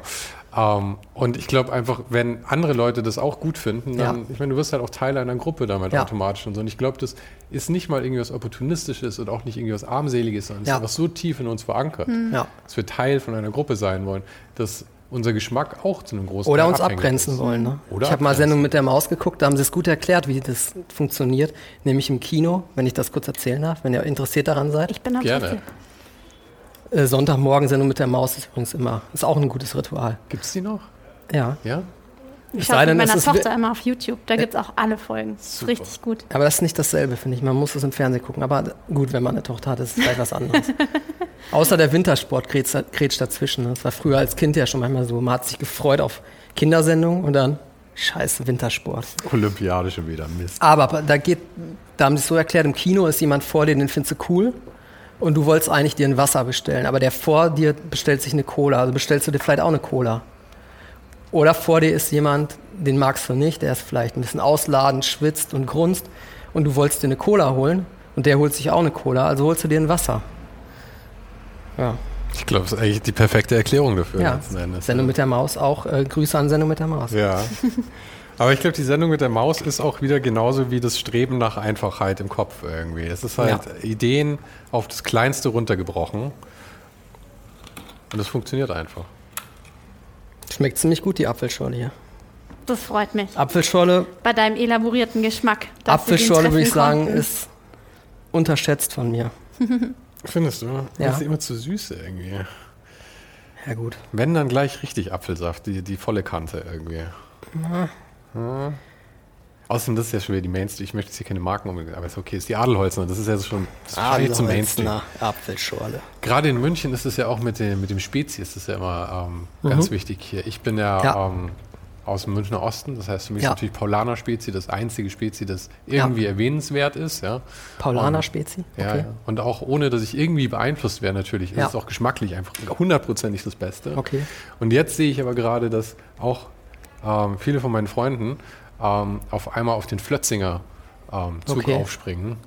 Und ich muss sagen, Leute, die 20 Jahre lang oder 35 Jahre lang Paulaner Spezi getrunken haben und jetzt Flötzinger, sinken in, meiner, in meinem Das Ansehen verstehe ich. erheblich. Das verstehe ich, Ja, ja. mit Obwohl ich beides, ich müsste beides mal probieren. Wir gehen nachher noch einen Paulaner Ja. Spezi trinken. Okay. Vielleicht Also können wir vielleicht uns, auch dann können wir uns eine teilen zu dritt. eine Spezi teilen. Zu viel Zucker drin vielleicht. Ja, aber dann darfst du die, äh, die, die, die Apfelschorle auch nicht trinken eigentlich. Muss ich gucken. Naja gut, jetzt kommen wir wirklich viel zu weit ab. Ähm, du warst beim ersten Buch eigentlich, oder? Ja. Und das war, da warst du aber noch in Berlin. Ja, Und du bist mit diesen Jobs nach Berlin gekommen, oder wie war das? Oder bist du gleich nach dem Studium abgehauen nach Berlin? äh, gleich nach dem Studium habe ich das Weißpraktikum gemacht. Mhm. Das war in Berlin schon. Genau, und dann war ich nochmal, da hatte ich Erstaunlich, dass Weiß nicht in Lippstadt war. Das stimmt. das wäre herrlich gewesen. Zu der Zeitpunkt wäre ich, glaube ich, auch lieber in Lippstadt geblieben. Äh, aber naja, also man muss, muss sich ja auch was trauen, ein bisschen weiterentwickeln. Ähm, genau, da hatte ich drei Monate Zwischenmietwohnung, und, aber dann war ich noch mal kurz, habe ich einen Zwischenstopp in Düsseldorf eingelegt, aber da habe ich auch gemerkt, hm, so zurück, Düsseldorf Studium, hm. Und dann bin ich wieder nach Berlin zu dem, zu dem ersten Praktikum als Texter äh, bei der DDB. Grüße an Ludwig Berndl, äh, guter Typ. Ähm, und ja, dann war das on-off, dann habe ich das Buch irgendwann gemacht. Ähm, dann, boah, ich weiß gar nicht mehr so richtig ganz genau. Auf jeden Fall ich da, bin ich da in Berlin wenigstens geblieben. Da habe ich dann gewohnt, in Friedrichshain. Erst in der WG, dann bin ich irgendwann ähm, in dem gleichen Haus. Habe ich dann alleine gewohnt und dann habe ich Kalender gemacht mit den beschrifteten Fotos. In der SZ hatte ich eine Bildkolumne ähm, über fast ein Jahr und, und habe nebenbei kleine Design-Jobs gemacht. Aber diese Bildkolumne war doch bestimmt auch super cool, oder? Regelmäßig, über War ein gut, Jahr ja. lang. Und auch wieder so fokussiert eigentlich halt eine Aufgabe, Ja. ein, ein Ja. Thema. Also die war, die war ziemlich gut. Ich finde nur, der Platz war zu klein und das Zeitungspapier ist äh, manchmal schlecht, wenn das Bild dann klein gewesen ist. Dass ich manchmal schon gedacht habe, okay, das versteht jetzt gar keiner, weil es ist zu schlecht von der Auflösung. Also es braucht dann, wenn man es in der Zeitung druckt, schon eine gewisse Größe. Aber nee, war super, klar. Also Ja, was sich auch super parallel entwickelt hat, ist so Social Media. genau. Das ja. hat sich ja auch äh, rasant Ja. äh, zu einem Tool für dich entwickelt, Ja. wo, glaube ich, auch die meisten Leute denken, dass du stattfindest. So. Ja. Weniger jetzt in der, in der Lokalzeitung. ja. Ich glaube, das hat das auch nochmal richtig befeuert, dass dann Sachen so geteilt werden und getaggt Wo man das ja gar nicht so gemacht hat am Anfang. Ich habe das nochmal auch letztes Mal alles angeguckt. Mhm. Und da gab es halt Buch und ich habe die Bilder gemacht, aber man hat das bei Instagram nicht geteilt, sondern man hat da so. Das war noch nicht so Selbstpräsentation, sondern es war eher so für sich, für die Freunde zu zeigen, was macht man gerade, wo man gerade so ist, was einem so Witziges auffällt, aber nicht. Es war nicht so wie so ein Portfolio, das ist dann erst später gekommen. Und jetzt ist es das ja nur, also so. Ja, genau. Aber ich finde es gut. Ich mag Instagram um so die, die Welt. Ich habe gehört, Lars Eidinger hat sein Instagram gelöscht. er war süchtig. Ja, kann ich verstehen. Drama, Drama. Aber er hat auch das Privileg, er kann auch den Instagram löschen und für ihn bedeutet das nicht, dass er weniger Filme macht. Und ich glaube, wenn ich den löschen würde und so, Du kriegst sicherlich super viele Anfragen auch direkt über Instagram, oder? nicht super viele, aber meistens sind die Anfragen, ja. Oder man merkt, dass es das beeinflusst. Also, dass vielleicht ähm, man lädt was hoch und in dem Moment sucht vielleicht eine Redaktion oder irgendjemand gerade nach etwas. Und dann durch Instagram bin ich auf den Plan gerückt und dann denken die, ah ja, komm, lass mal Max mal machen. Du hattest ja neulich auch nochmal im Zeitmagazin ein richtiges Cover gemacht. Ja, Ja, das erste Cover. das Ja, erste Cover. Ja. ja. das war gut. Das ging auch über Mirko oder? Mm, Nein, nein. Äh, ein Max, der Bildredakteur. Über den ging das. Auch Grüße an Max. Den kann man auch mal äh, in Podcast einladen. immer, immer her. Guter. Fotograf, guter Bildredakteur. ähm, genau, aber da, da, da war cool, dass wir in alten Stockarchiven gucken konnten. Also es war nicht mit alten Fotos, sondern so alte Werbefotos, weil es ging um Thema Küchen. Das hat auch Spaß gemacht. Mhm. Auch so ein Glaub bisschen ich. losgelöst von diesen alten Fotos zu gucken. Ja, ich dachte auch perfekt, dieses Thema Küchen für dich eigentlich. Du kochst ja auch sehr gern. Ja. Das finde ich auch wichtig zu erwähnen in diesem Podcast. Ja, das stimmt.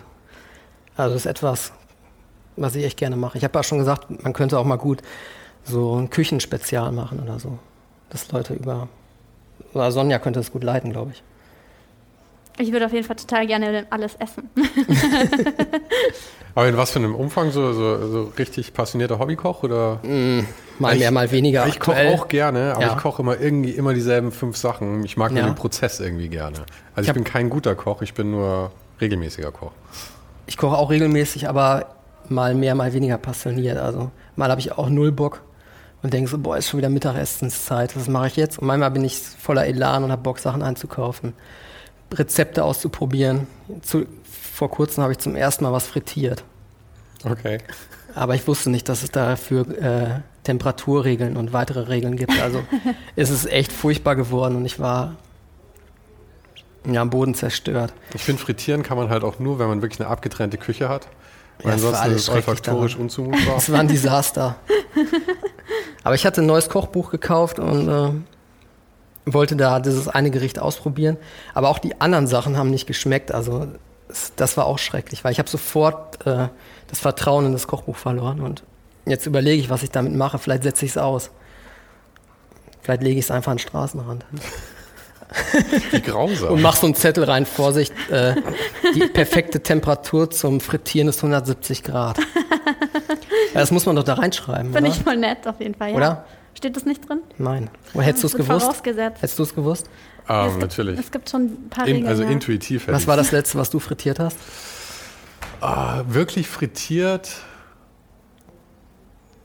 Es war Blumenkohl in ja, einer Bierpanade, war ja. ist auch eine absolute Katastrophe gewesen. Ich habe auch Blumenkohl, äh, Brokkoli in, in Tempura.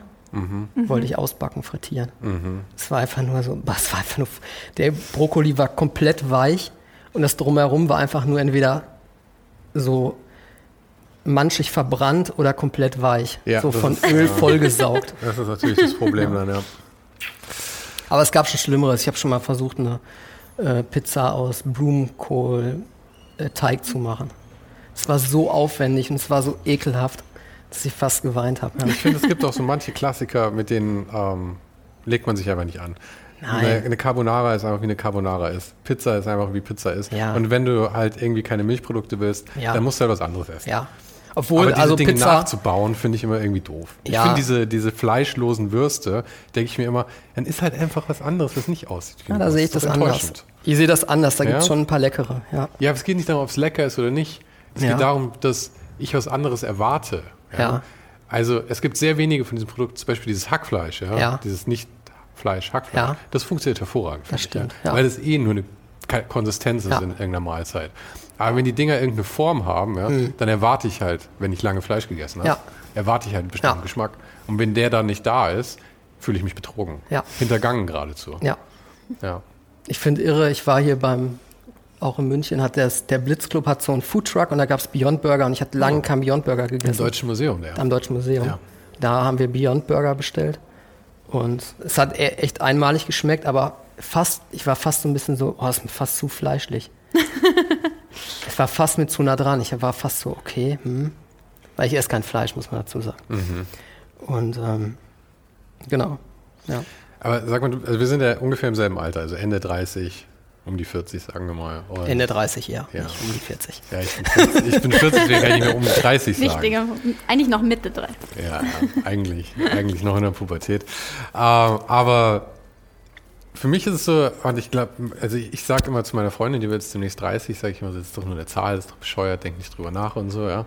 Aber ich, das habe ich von mir selber auch immer gedacht. Mhm. Ich muss zugeben, jetzt war es irgendwie so, ich habe mir das gedacht, bis zu meinem 40. Und mhm. als ich 40 wurde, war auf einmal, deswegen erwähne ich es auch in jedem Podcast jetzt immer, dass ich 40 bin, ähm, war es irgendwie so, dass sowas halt doch, das ist ja eine Idee einfach nur, mhm. ja, aber die stößt dann halt so Gedankengänge an. Und bei mir war ein großer Gedankengang, dass ich mir gedacht habe, ich bin mehr oder weniger halfway through eigentlich, mhm. so vom, also statistisch gesehen irgendwie. Und den großen Erfolg hatte ich in meinem Leben nie eigentlich. Naja, der Podcast ist schon. Ja, aber ich meine, weißt du so. Ich, bin, ich finde, du bist auf dem Weg zum auf dem richtigen Weg. Das ist schön, aber vielleicht bin ich auch umso mehr auf dem Weg. Die Gäste werden auch mal besser. Ja, jetzt, ich meine, du, du bist Jetzt natürlich die, die Spitze, du die Speerspitze. Schwach, angef schwach angefangen, aber jetzt jetzt mal besser. Du meinst schwach angefangen mit Sonja und Christine. Nee, hier. Mirko Borsche und was alles für so. Ja, ja, man muss halt nehmen, was kommt, weißt du. Der ist halt in Kleinkaräter. München und daher ja, geht schon. nee, aber was ich, was ich sagen will, Ja. ist, ähm, ich habe irgendwie nicht mehr den Drang, irgendwie der große Künstler zu werden oder der Ja. größte Podcaster zu werden oder der größte Grafiker zu werden. Altersentspanntheit, ja. Ja, ist es wirklich. Und auf einmal ist das Leben irgendwie wird besser dadurch. Mhm. Und wie ist es, wie ist es bei dir so? Weil ich meine, du hast so viel gemacht schon, ja? Ja. Hast du das Gefühl, du arbeitest auf, auf ein Ziel hin, auf den Zenit deiner Karriere oder ist es einfach cool? Also ich wünschte, dass ich so einen Plan hätte. Und aber ich mache einfach jeden Tag, glaube ich, was mich interessiert, wo es mich hintreibt ein bisschen. Ähm, und klar, ich lerne ein bisschen das besser zu planen, mich mehr zu fokussieren. Ähm, ja. Aber ich habe jetzt nicht das Ziel irgendwie ein großes. Ich glaube, mir ist wichtig, dass ich ich habe halt Spaß an was machen und wenn dabei was ist, was anderen Leuten gefällt oder mir gefällt und sei es nur eine Sache, ähm, dann bin ich schon glücklich. Weil das ist, glaube ich, auch, wonach ich strebe, ist nicht nach so einem Gesamtwerk oder sowas, sondern es ist genau das. Ich finde auch gut, wie so ein Britney Spears Album zu machen, das nicht so gut ist, aber wenn eine Sache dabei ist, die vielleicht doch gelungen ist und die der, und das findet ein anderer, der genauso drauf ist wie ich und erkennt, dass es cool ist, dann bin ich schon glücklich.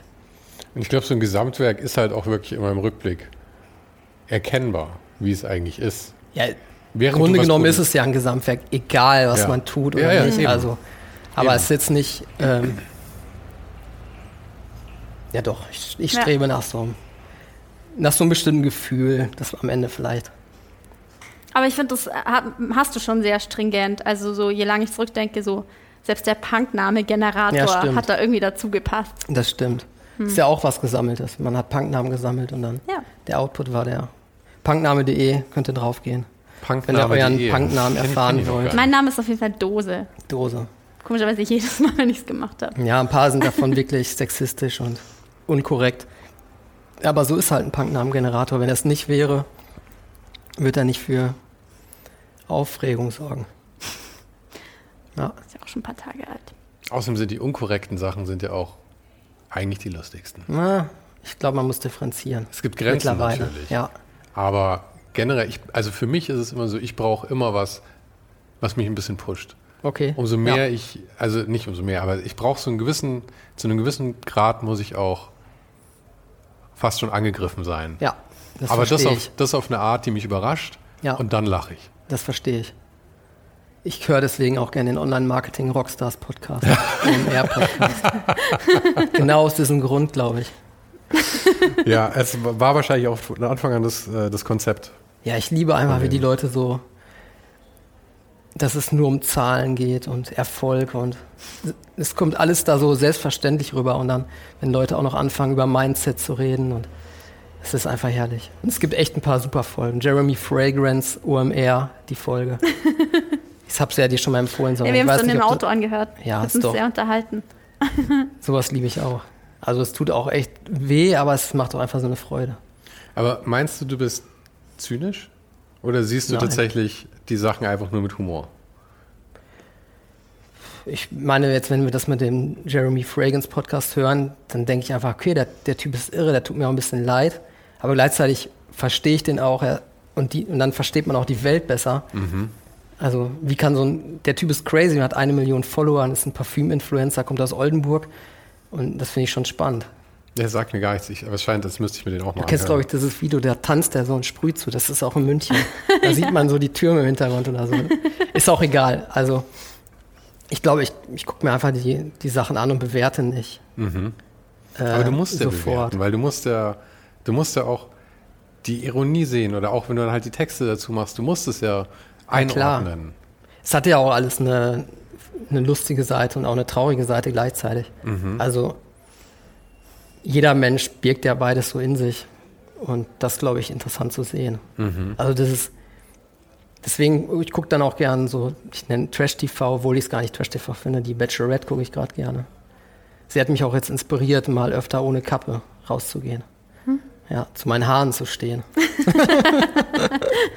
Weil die, die aktuelle Bachelorette hat so kreisrunden Haarausfall mhm. und deswegen sich die Haare abrasiert und jetzt ist sie in der letzten Folge äh, also mit kahlen Kopf vor die Männer getreten und das hat mich schon inspiriert. Mhm. Wurde gut aufgenommen von allen. War das nicht auch irgendwie der Grund für diese äh, Oscar-Ohrfeige von Will Smith, weil seine Frau irgendwie Haarausfall ja, hat? Ja, der hat auch, in, genau, ja. Ja, ja, ja, das war ja auch. Lass uns da nicht drüber reden, da können wir, können wir aufregen von vorne bis hinten. Ja? ja, es war, war ja auf so vielen Ebenen menschlich einfach nur arm irgendwie. Auch dann die Nachbesprechungen und so. Ich das sind Hollywood-Stars, die. Ich möchte das nicht ist Teil halt der, Teil der Show. Sein. Das sind Hollywood-Stars, Profis. Ja, ja. Meinst, meinst, du, es war, meinst du, es war auch geplant oder meinst du, es war tatsächlich Affekt? Ach. Ich habe es mir gern angeguckt. Ja, natürlich, wir gucken es uns alle gerne der an. Der Schwinger war herrlich. Er, der, er war herrlich. Ja. Er war auch, äh, glaube ich, nicht, nicht, so gedacht, dass er wirklich trifft.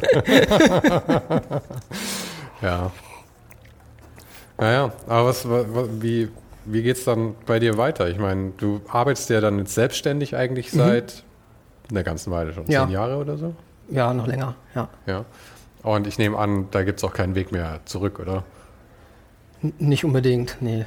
Oder könntest also du ich arbeite jetzt äh, in so ein paar Teams mit. Das bedeutet mir was, also dass ich nicht so ganz allein der Chef bin. Und gerade arbeite ich am neuen Buch, auch mit alten Fotos nochmal, obwohl ich das eigentlich nicht nochmal machen wollte, weil alles ja auch irgendwann so, man will ja auch nicht der Typ sein, der nur die alten Fotos beschriftet hat.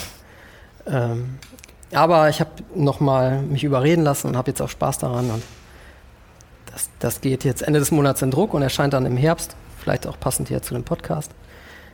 So, wenn wir jetzt beim OMR Marketing-Podcast sind, kommt natürlich dieser Podcast zum Erscheinen des Buches. Bei uns Mark auf jeden Fall auch zum Erscheinen des Grafikmagazins mit dem Interview. Auch das. Auch das. Äh, ihr, könnt, ihr, könnt, alle her her herrlich pluggen hier. Auch das. Nee, also das mache ich gerade, es macht Spaß. Ich habe auch irgendwie nochmal einen neuen Zugang gefunden und konnte auch vielleicht ein bisschen diese Kugelschreibertexte und diese alten Fotosachen ein bisschen so verknüpfen, weil auf manchen Fotos stehen jetzt ein bisschen längere Texte mal. Oder es gibt sogar Bildserien. Und ja, ich bin gespannt, wie das ankommt. Am 30.09. erscheint das. Mhm. Und ich freue mich schon auf die Buchmesse zu gehen. Ich hoffe, sie findet statt und da einen starken Messekaffee zu trinken. ja. Nicht den halben entkoffiniert. Nein, da gibt es richtig dann Messekaffee. Und für das neue Buch hast du auch wieder einen Verlag? Mhm. Bist du jetzt immer beim Ja, äh, der Eichborn Verlag. Eichborn, okay. Ja, genau. Kriegt man da dann auch wirklich Geld oder wie, wie ja, funktioniert ja. das so? Tatsächlich. Weil Verlag ja. ist ja, ich meine, da kannst du mehr drüber sagen, Sonja, aber Verlag ist ja generell immer ein bisschen nicht das lukrativste Geschäftsmodell mehr, oder? Gut, ich sag mal, wir bringen ja jetzt nur unser eigenes Magazinhaus bisher. Natürlich ist schon geplant, dass da irgendwann noch mehr in unserem Verlag erscheint. Aber bislang ist das quasi das Magazin, für das wir einen Verlag gegründet haben, um es überhaupt ähm, herausbringen zu können. Mhm. Daher kann ich jetzt nicht repräsentativ für alle Verlage sprechen. Mhm. Ich bin mir ganz sicher, dass es gute Verlage gibt, die sehr gut davon leben. Ähm, und umgekehrt gibt es sicherlich auch viele Kunstbuchverlage, die ja die das eher, die da Nullsummenspiel draus machen. Aber das ist auch äh, so pauschal überhaupt nicht zu sagen. Mhm. Es gibt nicht mehr so, aus meiner Perspektive jedenfalls, nicht mehr so diese total starken Verlegertypen, wegen denen man dann da hingeht. Ich glaube, mittlerweile musst du als Verlag auch wirklich sehr in der Lage sein, ähm, Multimedia zu beherrschen, und andere Kanäle zu befeuern, als nur deine Druckprodukte herauszubringen. Ähm, also auch so ein Vibe zu haben als mhm. Verlag. Und ich finde, der Eichborn Verlag schafft das sehr, sehr gut, ja. um da mal die Kurve zu kriegen. Ja. Genau. Und es ist halt schön, wenn du einen relativ großen Verlag hast, dass die, mir geht es gar nicht so in erster Linie ums Geld, also es ist schon, weil es war jetzt wirklich auch viel Arbeit und es war fast wie eine Art Auftragsarbeit. Mhm. Weil zuvor hatte ich häufig die Bilder schon und dann war das wie so ein Sammelband oder auch mit diesen Kugelschreibertexten, die hatte ich halt schon. Die mhm. mussten nur kuratiert zusammengestellt werden. Und ähm, bei dem Buch, deswegen war es schon okay, gut, dass es auch ein bisschen Honorar gab. Aber es ist halt einfach schön, dass die so eine professionelle Infrastruktur haben, mhm. auf die mhm. Messen gehen, ähm, dass dann auch die Macht, oder was heißt die Macht, die haben halt auch die Power, dass bei Hugendubel auf ein ja. auf den Tisch zu kriegen und sowas ist mir viel wichtiger. Ja, aber da sagst du auch was. Ich meine, Verlag ist im Prinzip nichts anderes als eine Infrastruktur genau, ja. und auch so ein Sprachrohr für genau. die Autoren und Autorinnen, die verlegt werden. Und da ist natürlich der Literaturbetrieb nochmal ganz anders als jetzt ja. ein Kunstbuchverlag oder ein Verlag, der Kalender rausbringt oder ähm, wir mit unserem Magazin. Ähm, aber eben, um da so eine Infrastruktur zu bauen, wo, äh, wo Leute dich sehen und mitbekommen ja. Und auf Messen erleben können ja. und auf Lesungen erleben können. Dafür sind ja Verlage da. Ja. Und da sind auch, ja, ist auch individuell, was je, jeweils die Autoren und Autorinnen brauchen. Das ist ja wahrscheinlich auch die einzige wirkliche Leistung, die sie dir noch bringen können, oder? Mhm. Ich meine, du kannst halt so viel selber im Eigenverlag theoretisch machen oder mit kleineren Verlagen dass entweder, dass sie dir Kohle vorausschießen für größere Projekte, die vielleicht kostenspielig sind, hm. oder dass sie dich halt dann platzieren. Hm. Wie du sagst, eben im Hugendubel oder ja. so. Weil ich meine, da kommst du halt nicht rein, wenn du selbst, nee. selbst verlegst. Dann hast du halt keine Chance. Hm. Und die haben halt auch, ja, das ist so ein, mein Ziel ist so ein schönes Buch am Ende zu haben, so ein kleines, das so, ein schönes Geschenkbuch, das nicht hm. peinlich ist. das ist so jetzt mein Ziel und ich, Geschenkbücher gehen halt auch unglaublich gut. Also das ist das, was angeblich auch viel gesucht wird. Hm. Und das habe ich jetzt versucht zu machen und ich hoffe, dass es ein gutes zu einem Geschenkbuch-Klassiker avanciert. Hm. Sagt man das so? Avanciert. Avanciert. Hm. Ja. Ja. Ich habe übrigens noch ein YouTube-Video von dir gestern gesehen. Mhm. Ich glaube, mit dem hast du dich irgendwo beworben. Ja. Wo du die ganzen Bücher von meinen Eltern aufzähle. Genau. Da hat die, ähm, die hat noch Julia, meine Freundin, gesagt, dass als wir zusammengekommen sind, hat ihre Mutter mich gegoogelt, hat dann dieses Video gesehen Aha. und hat dann gesagt, Julia, pass auf. Der diskreditiert seine Eltern. Vor dem musst du aufpassen. Aber dann schau dir auch mal das Video Ballern auf Blades an. Bist du da auch involviert gewesen? ja, ich habe auch schon mal ein Album rausgebracht als Party-DJ Oliver Kahn. Wirklich? Mhm. Oh, Fantastisch. Ja. Ich werde dich auf jeden Fall noch stalken müssen in den nächsten Wochen. Ja, aber das ist alles ein bisschen versteckt. Ich habe nicht alles offengelegt. Aber das macht ja gerade den Reiz dann aus dabei. Ja, ich war auch schon mal Teil einer Hip-Hop-Gruppe, die ein Album rausgebracht hat. Ähm, ja, aber das, das Hamburg-WG-Video war lustig. Da konnte man sich als Kre Berlin, kreativer Berliner bewerben und dann konnte man irgendwie für eine Zeit lang kostenlos in Hamburg wohnen und hat dann so beim, ich hätte dann beim Radio gearbeitet. So. Aber hast du es gewonnen? Ja, ja. Ich wurde ah, dann ausgewählt und dann gab es aber einen äh, Wechsel an der, in, der in der Regierung. Und die Partei hat natürlich gecheckt, so, wie albern ist es. Äh, Hamburg braucht doch keine Kreativen aus Berlin, um. Wir müssen doch eigentlich Hamburger Kreative fördern und nicht hm. äh, welche aus Berlin Kreative. holen. Und dann wurde es eingestampft und haben sie gesagt, ja, nee, also gibt keine Wohnung, gibt kein Geld, aber das Praktikum, das unbezahlte Praktikum, das kannst du machen. Guter Deal. Ja. Ja gut, dann würde ich sagen, gehen wir jetzt mal ein Spezi trinken gegen die Hitze hier. Ja, auf jeden Fall. Unbedingt. Also danke euch, dass ich hier sein durfte. Schön, dass du dabei warst, Max. Und genau, ja, ich freue mich jetzt Teil von diesem Podcast sein zu dürfen, den ich wirklich sehr schätze. Wie jede Woche habe ich zum Ende dieser Folge noch drei Vorschläge für dich. Wir hatten ja schon darüber gesprochen, das Grafikmagazin und ohne den Hype haben schon mal eine Folge gemeinsam gemacht. Damals war ich mit Christine in Frankfurt und wir haben Axel Rössler vom Druckstudio Print Now, Write Later besucht. Das war Folge 74. Max erwähnte in dieser Folge auch Mirko Borsche, der momentan vielleicht bekannteste deutsche Grafikdesigner. Und mit dem hatte ich auch schon das Vergnügen, ein sehr ausführliches Gespräch führen zu dürfen, und zwar in Folge 65.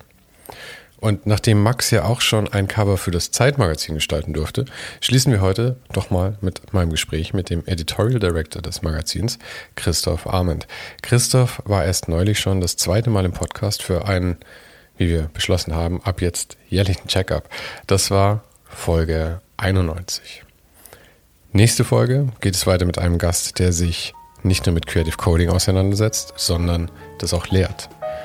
Vielen Dank fürs Zuhören und für deinen Support und wir hören uns dann nächste Woche wieder.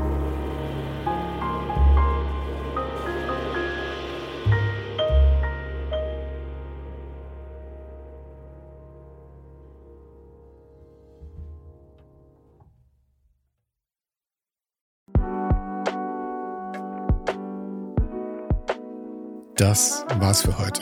Falls du gerade eine von den älteren Folgen hörst, ist es gut möglich, dass du jetzt ein zweites Outro hörst. Lass dich aber nicht von mir verwirren. Ich bin gerade dabei, ein paar Änderungen zu machen und dafür muss ich 150 Folgen neu schneiden und nochmal uploaden. Du kannst dir wahrscheinlich vorstellen, dass das ein kleines bisschen dauert. Falls du mich und die Show supporten möchtest, gibt's dafür ein paar Möglichkeiten. Auf patreon.com slash svensaro gibt's jede Woche Bonusmaterial, exklusiv nur für Supporter. Und das für nur ein paar Euro im Monat, mit denen du mir helfen kannst, ohne den Hype noch lange, lange für dich weitermachen zu können. Es hilft natürlich auch immens, wenn die Show wächst und dazu kannst du deinen Teil beitragen, indem du deinen Kollegen und Kolleginnen davon erzählst. Freunde, Familie, du weißt am besten, für wen das noch was sein könnte. Und zu guter Letzt, falls du es noch nicht gemacht hast, bewerte die Show jetzt gleich mit fünf Sternen in deiner Podcast-App. Im Newsletter gibt's übrigens jede Woche völlig kostenlos inspirierende Tipps von meinen Gästen und mir. Den kannst du auf oninhype.substack.com abonnieren. Und alle Links findest du, wie immer, direkt auch hier in der Beschreibung und natürlich auf ohnedenhype.com. Im Archiv gibt's noch eine Unmenge anderer Gespräche. Unter anderem waren schon mit dabei Stefan Sagmeister, Mirko Borsche, Paula Schör, Mike Miri, Jeremy Format, Jonas Lindström, Mathilde Mutant, Olaf Heine, Eike König, Erich Spiegermann und, und, und. Scrolle einfach mal durch. Wir sind bei über 150 Folgen, wie gesagt. Und um ehrlich zu sein, kann ich selber kaum fassen, dass ich das Glück hatte, mit so vielen inspirierenden Menschen sprechen zu dürfen. Vielen Dank an Dominik Huber und Marc Capella von Moiré. Von denen stammt nämlich die neue Hausschrift der Show und die heißt GT Pressura. GT steht übrigens für Grilly Type, über die die Schrift zu mir kam. Und auch nochmal vielen Dank an Tobias Rechsteiner fürs Vermitteln. Der größte Dank geht aber natürlich an dich fürs Einschalten, fürs Zuhören und für deinen Support. Und wir hören uns dann hoffentlich nächste Woche wieder.